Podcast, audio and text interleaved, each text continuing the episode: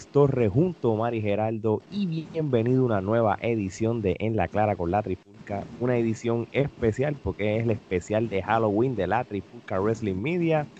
Nunca he hecho, yo creo que lo más cercano a Halloween fue cuando hicimos un episodio hablando del Halloween Havoc del 98, pero aquí nos vamos a hablar de un tema súper cool porque vamos a hablar de cosas relacionadas a Halloween en la lucha libre, todo lo que tenga que ver con Halloween Havoc, todo lo que tenga que ver con gimmicks y personajes de la lucha libre que, sean referentes a un tema de Halloween directo o indirectamente y hasta las luchas que son así de gimmick. Pero antes, saludando a mis panas Omar y Gerardo. Gerardo, ¿qué es la que hay, brother? ¿Todo bien? Ya tú sabes, aquí protegiendo a Ciudad Gótica. ¿Sabes cómo es? muy bien, muy bien, muy bien. Gordo, ¿qué es la que hay, brother? ¿Todo bien? Todo bien, papá. Aquí disfrazado del político que no va a ganar. Adivina ah. cuál es. Más nada que decir. bueno, yo, yo soy bien mal haciendo voces o no, no puedo imitar a Rodrigo García porque yo soy mal haciendo acentos, pero... no, no, pero pues, pues mueve, mueve, la boca y, y, yo hago la voz. Dímelo, Mr. View, Rodrigo García saludo a Rodrigo García que vaya de hoy por si acaso para librarme de cualquier cosa. Yo le pedí permiso, le dije, mira Rodrigo, que tú crees si me puedo usar la máscara para un episodio? Porque uno nunca sabe, tú sabes. Y él me dijo, no, papi, mete mano, la máscara es tuya. Así que una, le agradezco a Rodrigo por, ¿verdad? Por, por, por decir que sí, ¿verdad? Y saludo. Así que, bueno, gente, vamos a empezar entonces con este episodio. Este, Omar, vamos a empezar con el primer tema que tenga que ver con Halloween y, lo que sería este, los personajes conocidos en la trayectoria de la lucha libre. Dime algunos gimmicks o personajes de la, de la lucha libre que, se te venga a la mente Halloween. Pues mira, yo te diría que uno de los personajes que, que primero viene a mi mente es Kamala. ¿Se acuerdan? Este tipo trigueño con el sol, la estrella, la luna gigante como africano, un tipo abusador, agresivo. Después también me viene a la mente Abdullah de Buchel, el carnicero. Esas luchas sangrientas de Abdullah, ¿cómo olvidarlo? Sid Vicious o Psycho Sid, Gangrel, que antes de estar en WWF se llamaba Vampire Warrior y era escalofriante en Japón y en todos esos sitios. Y Gangrel o, o como se llamaba, yo me acuerdo, fíjate, yo me acuerdo El Vampire Warrior. Sí, que ahí fue que yo lo vi por primera vez por Lola Capitol, pero Gangrel es lo más, fue lo más cercano a un personaje de Halloween que por lo menos desde cuando yo era más pequeño se relacionaba por lo de la sangre en la boca y, ese gimmick como tal. Y los dientes, tenía hasta los dientes hechos. Y seguro que sí. ¿Cómo no decir a Undertaker, el Deadman, Víscera? El Boogeyman, Doink the Clown, The Finn Bray Wyatt, Waylon Mercy, Mankind, Kane, Kevin Sullivan, que fue de los primeros en tener un grupo como una secta satánica, Leatherface, Suyon en Impact Wrestling, Vampiro, Mil Muerte, que en Lucha Underground hizo escante, The Demon King, que es el personaje que Finn Balor hace cuando se pinta, Sting, cuando tenía, ¿verdad?, pintado como The Crow, eh, Karma, Papachango, por ver. ¿Quién no veía por ver y decía, diatre, cómo ese señor se, se parece que de verle está muerto? Y más reciente como ahora, eh, Carion Cross, o como se le conocía antes, Killer Cross. Entre otros eh, muchos luchadores así. No, seguro que sí. Tú sabes que Undertaker, este, cuando él salió por primera, primera vez que yo lo vi en ese Survivor City, yo tenía, fue en el 91 por ahí de verdad que dio miedo, a nivel de que tú como niño te sentías asustado por, por cuando él aparecía la serie. Nunca me había sentido asustado por algo en la lucha libre, solamente cuando vi al Undertaker, igual que Papachango. Cuando salió Papachango la primera vez, tocante, tú sabes, la pintura eh, y todo eso, tú sabes, y, y, mira cómo yo lo más escalofriante así que vi, cuando de verdad yo sentí un poco de miedo, fue cuando, vi a Abdullah en Puerto Rico coger una gallina y arrancarle la cabeza en televisión y comerse la bueno, gallina el, cruda. El y las carnes crudas. Y el Sadistic Steve Strong, mano, también. También, no, el Sadistic daba miedo, pero Abdullah, tú sabes lo que es arrancarle ahí la cabeza a una gallina, que eso hoy en día sí lo hacen, muchachos. Mm, no, no, seguro que sí.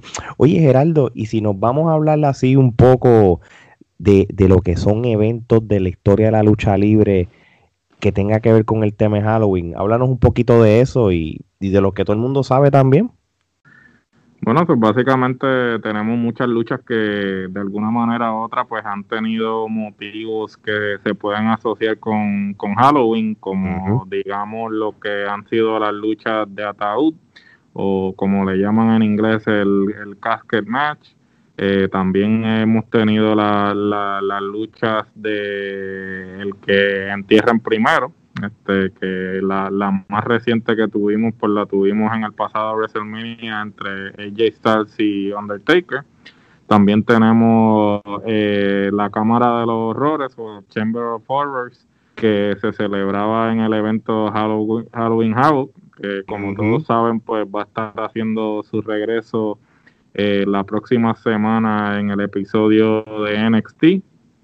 Eh, también tenemos eh, la lucha en cementerio, que Vampiro y Sting tuvieron una en WCW. también si lo si también podemos tomar en consideración la lucha de Firefly Funhouse Match, que es un es parte del gimmick de, del fin de Bray Wyatt y la otra que Bray Wyatt tuvo también, perdón que te interrumpa, con Randy Orton, que era en la casa donde estaba, donde Randy le prendió fuego a la casa, también podría decirse que eso es una lucha. Sí, eso era cuando tipo, era Bray Wyatt todavía, sí, la de, no me acuerdo el, nombre, pero sí sé cuál tú, a cuál tú te refieres. En fin, este, han, han, habido una serie de luchas que, que sí, que se pueden asociar con el motivo de Halloween y, muchas muchas más, ¿no? Este, pero mm. por mencionar algunas, ¿no? No, y, y lo, lo, lo curioso de, de, lo que tú estás hablando es que cuando la WCW empezó con su evento de octubre, Halloween Havoc, que fue el, primero que ellos hicieron fue para el 1989, lo peculiar que WCW, o en este caso Halloween Havoc tenía era la, la obligación o la peculiaridad de que por lo menos iba a haber una lucha con una estipulación o como le llaman ahora en, la era moderna de la lucha libre, un gimmick match. Por ejemplo, el primer Halloween Havoc, el main event fue Rick Flair y Sting contra Grey Muta y Terry Funk y era un Thunderdome match. Era como un tipo de jaula y eso, hasta Bruno San Martino era guest referee. Entonces, a lo largo de los años, tú sabes que hubo otras en el 1990 que hubo o, sea, otro de los eventos también. Este hubo uno que es el famoso evento de Halloween Havoc creo que fue para el 91 Gerardo corrígeme el que está la famosa jaula donde estaba Abdullah de Butcher. El electrificado. 93 fue para el 93 ¿verdad que sí? Sí, el, el eh, eh, ellos crean, eh, para, ¿fue para qué año fue? Y esta es para el Halloween Havoc del 91. Hubo una lucha que se llamaba el Chamber of Horrors Match. sé que ya ves que siempre cada año hay un gimmick. Esa lucha fue el gigante Sting y los Steiner Brothers contra Abdullah, Diamond Stud, esa misma, discúlpeme, Cactus Jacks a Big Band Vader. Esto fue para el año 91. Esa fue la, la famosa lucha que le estaba hablando que que, realmente tú tenías que electrocutar al oponente para ganar. Al oponente. al oponente y, y, de eso se trataba, mano. Este, Pero hablando de electrocutar, perdón que te interrumpa, en Japón, en la empresa Wing, se daban unas luchas salvajes por demás, luchas de explosiones, luchas que eran que las cuerdas eran alambres de púa, eh, en, vez, en vez de ser cuerdas o tensores, eran alambres de púa, luchas súper sangrientas. ¿Te, te, acuerdas, Gerardo, algunas de esas luchas que salieron a principios y a mediados de los 90? Sí, eh, estas luchas este, fueron unas que definitivamente llamaron mucho la atención. Este, era algo que normalmente pues no se acostumbraba en Japón y pues esta empresa fue la primera que empezó a hacerlo. Este, luchadores de la talla de Hayabusa, eh, el mismo Mick Foley y Teddy Funk este, tuvieron este tipo de lucha en, Japón y pues eh, al sol de hoy creo que lo más cercano así es CCW, que es el que, que están, que hacen el, ay se me olvida el nombre del el Tournament of Death, creo que es que sí, se sí, llama. que, que, que de ahí es donde vino Ambrose, eh, que, que sale la famosa foto que Ambrose este tiene atravesado un tornillo, algo por el cachete, una cosa así. Sí, so, este, y, y, eso es lo más cercano, pero esa lucha sí, es una lucha que, que fue bastante a, aterradora, por, por decirlo así, ¿no? Porque pues la manera en que se destruían este, era un poco fuerte. Sí, y, y reciente en Lucha Underground, eh, no, no tan reciente, ¿verdad? Pero antes de que Lucha Underground acabara, hubo una lucha bien famosa que fue de Pentagon y Vampiro, que no estoy seguro si fue de las últimas luchas de Vampiro, pero probablemente una de ellas. Y tuvieron una lucha súper sangrienta que se rompieron bombillas, se, casi se matan esos dos ahí. Y fue una lucha bien, bien fuerte.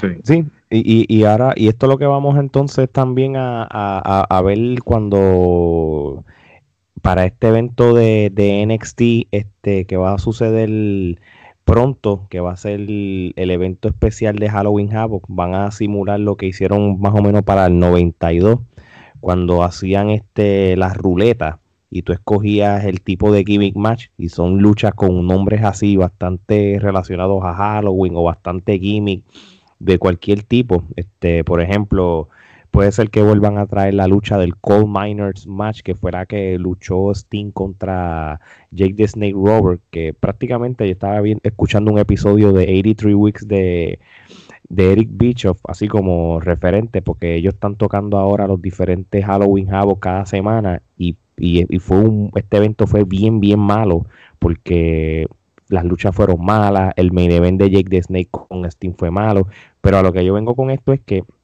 que como todos los eh, Halloween Havoc, pues estaba la ruleta, entonces tú cogías la lucha y todo, como, como lo que le llaman el spin the wheel and make the deal, como le llaman, uh -huh. este que esto fue más o menos como le llamaban en el 93.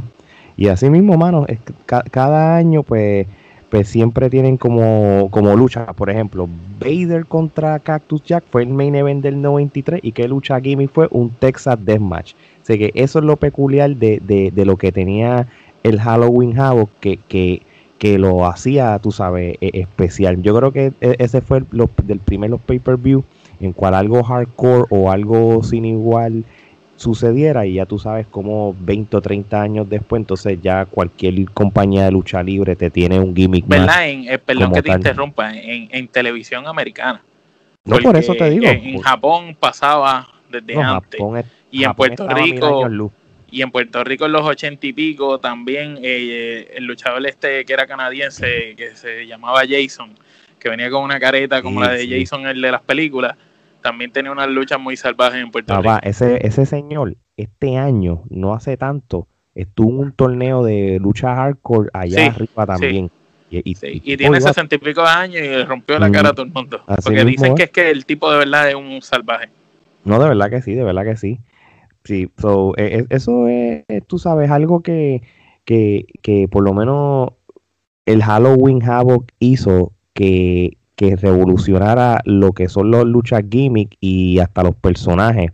Y, y por eso es que nosotros pues, estamos este, hablando de esto en este episodio, porque cuando tú piensas en Halloween y la lucha libre, tú te vas a acordar de tres cosas. Los personajes que Omar mencionó, las luchas gimmick que Gerardo mencionó, y, y, un, y eventos de talla como el Halloween House. No, esta es la, aquí la WWE otras empresas grandes nunca crearon un evento relacionado a Halloween. Lo más cercano casi era cuando Roy SmackDown caía esa semana, que había segmentos de charros que están como backstage disfrazados, bailando. Una sí, fiesta. sí, sí, estupideces.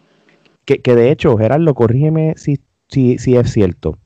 Gracias a que John Cena se disfrazara de Vanilla Ice, ahí fue cuando descubrieron en cierto sentido su habilidad de rapear, ahí fue cuando su carrera cambió para siempre. Bueno, la historia como va es que él se pasaba rapeando eh, en la guagua. El, el, el, en, sí, entonces una vez este Stephanie lo escucha eh, y le dice, oye, ¿por qué tú no haces eso? Y él le dice, no, no, yo lo hago simplemente para estar aquí y para pasar el rato. Y él le dijo, no, no, hazlo, hazlo. Entonces, una de, la, de, de las maneras de probar el, el gimmick, ¿no? Fue este que él se disfrazara de Vanilla Ice y pues el resto es historia. Pero qué funny que nosotros hablando de este tema y, y gracias a un episodio de SmackDown en cual Cena se disfrazó de Vanilla Ice por la historia que tú contaste, la historia cambió, mano. Sí, ¿no? y, y tenemos una de las figuras más importantes de la lucha libre moderna. Así es. Oye, ¿y qué gimmick de esto a ustedes les estaba como que curioso? Eh, a mí siempre yo vi asqueroso por demás y escalofriante el Boogeyman, mano, de Boogeyman. Sí, yo creo que se fueron Lo de los muy lejos. gusanos. Lo de los gusanos, ahí se fueron bien. Hay gente que no tiene estómago para ver esas cosas. Yo lo encontré como medio Pero nasty se también. veía fuerte, se veía bien fuerte. Sí, sí, sí. No, y Gangrel sí. que tenía, eh, como, como habíamos mencionado, que era el Vampire Warrior, que de verdad él se hizo los colmillos de vampiro, tú sabes. Bueno, y también, también podemos tomar también los, los intentos fallidos de hacer gimmick oscuros, ¿no? Porque podemos eh, tener a, podemos poner al Mordecai que terminó después siendo el vampiro Kevin Thorne en, en la en el ECW ese el facsímil razonable de ECW. Este Sí. tenemos a Dusty Rhodes haciendo de, de Seven, que fue obviamente un fracaso. Tenemos Waylon Mercy, que fue el Ah. primer Bray Wyatt. Eh, tú sabes, Sí. el primer intento de hacer a Bray Wyatt. Sí, Sí. e- Eso, eso estuvo brutal, Lalo, que cuando la gente no lo sabía hasta que vieron a Bray Wyatt y ven clip de Waylon Mercy, te una cosa, Waylon Mercy yo creo que daba más miedo que el mismo Bray Wyatt. Sí, Claro. porque el tipo tenía una cara de serial killer de madre No, y, y ellos supuestamente se basaron, que aquí Gerardo me puede ayudar, en la película esta que Robert De Niro es un asesino como en serie. Sí, en Cape Fear. Sí, Este- de ahí mismo fue que se basaron en sacar la historia del personaje. Y de hecho, Bray Wyatt es un Waylon Mercy mejorado, ¿verdad? Y los toques de Bray Wyatt, que es un genio, que lo ha Claro. llevado a otro nivel. Pero básicamente ahí lo sacaron. Y, y que ustedes me dicen de Leatherface, allá en Japón, como ese tipo salía con, con la sierra, como, como el personaje este de la película de terror de la masacre de Texas, que realmente existió. Es verdad, es verdad. Sí, sí, sí, diablo, es verdad. Yo no me había acordado de ese personaje que tú me estabas diciendo. Sí, papi, eso daba miedo. Víscera. ¿Quién, no veía Víscera con ese tamaño? Lo que pasa es que con Viscera yo nunca lo compré porque como yo lo había visto como King Mabel, era bien Exacto, jamás, jamás ibas a pensar que King Eh. Mabel iba a hacerle ese diabólico. Nunca Bueno, lo pude tomar en serio realmente. Sí, acuérdate Y el del ojo, ¿cómo era que se llamaba? El Medium. pero acuérdense que Medium y, y Víscera no es que los engavetaron y volvieron como eso. Ellos eran su personaje normal y supuestamente cuando el corporate, el corporate no, el, El ministry. ministro del. Taker se los llevó, los convirtió en eso, que por lo menos Sí, hicieron su posible pa- pa- tenía, para tenía su historia. Oye, y hablando de segmentos escalofriantes, ¿ustedes se acuerdan? Que no me acuerdo dónde fue, pero el segmento este que están en una morgue y está Paul Bear con Undertaker y están a punto de matar y embalsamar a Stone. Ah, Stone Cold, eso fue en un Raw. Eso fue tremendo por demás, mano. Eso Sí. fue escalofriante por demás. Y la vez que crucificaron a, a Stephanie fue, ¿verdad? Que No, a Stone Cold. a Stone Cold fue que lo crucificó el Ministry. Eso también estuvo. Sí, eso tuvo, esos segmentos que ya no se van a poder hacer. Este, e inclusive también en ECW hicieron un segmento similar y por eso fue que Kurt Angle no llegó a ECW porque Raven este crucificó cru- crucificó a no, no recuerdo si fue a Tommy Dreamer, algo así, Kurt Angle entonces no quiso Sí, porque prácticamente-. Sí, porque pasa que ese día fue que a Kurt Angle le invitaron al, pro- al show de ECW y él presenció eso allí y él y ahí fue cuando No le gustó. no le gustó y yo eh, no, no es que iba no es que necesariamente él de seguro iba a filmar en, en ECW, pero fue invitado para ver qué, tú sabes, a ver qué, qué tal, Sí. si- pero sí es verdad. Oye, para ir entonces cerrando, hemos hablado de diferentes facetas de lo que, lo que puede ser Halloween relacionado a la lucha libre, pero ha habido intentos fallidos y momentos charros que, que uno dice, ¿qué caramba pasó? Por ejemplo, cuando estaba el personaje ese de la momia en WCW. ¿Tú te acuerdas de eso? De que cogía Sí. a los luchadores y, y, y los cogía y los abrazaba y se movía así como... Sí, eso, intento fallido, definitivo. Este, sí, muchas, muchas cosas. Se llamaba Yeti, Yeti, Yeti, que el, se llamaba. el Yeti, sí, que era parte del el Dungeon of Doom de, de Kevin Sullivan. Eso es lo más charro. Y que- fíjate, Kevin Sullivan, sin embargo, era, era un buen personaje, de así como parecía este tipo satánico, sádico, ¿sabes? Y Sí, pero después, se- después el, el personaje de él este, pues, eh, cuando estaba en los territorios era muy bueno, pero cuando él estuvo esa época en WCW. sí, de que llegó joven a WCW se puso un poco caricaturesco y ahí fue como que perdió, perdió la credibilidad.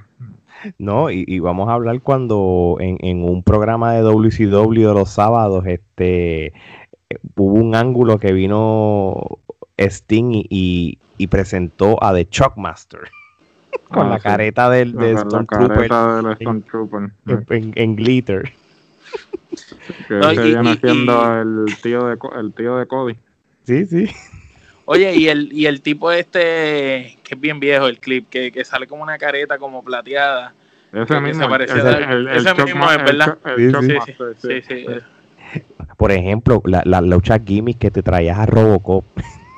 Sí, no. Robocop Ah, peleó en Puerto Rico y Por eso, sí. WCW hizo unas cuantas ridiculeces que, que no fue hasta que realmente lo que pasa es que ellos estaban tratando de competir con WWF y en ese momento WWF también era caricaturesco porque tenían gimmicks que si el basurero, el, el jugador de hockey, este, El hillbilly. El El- Man. el Ripo robaba.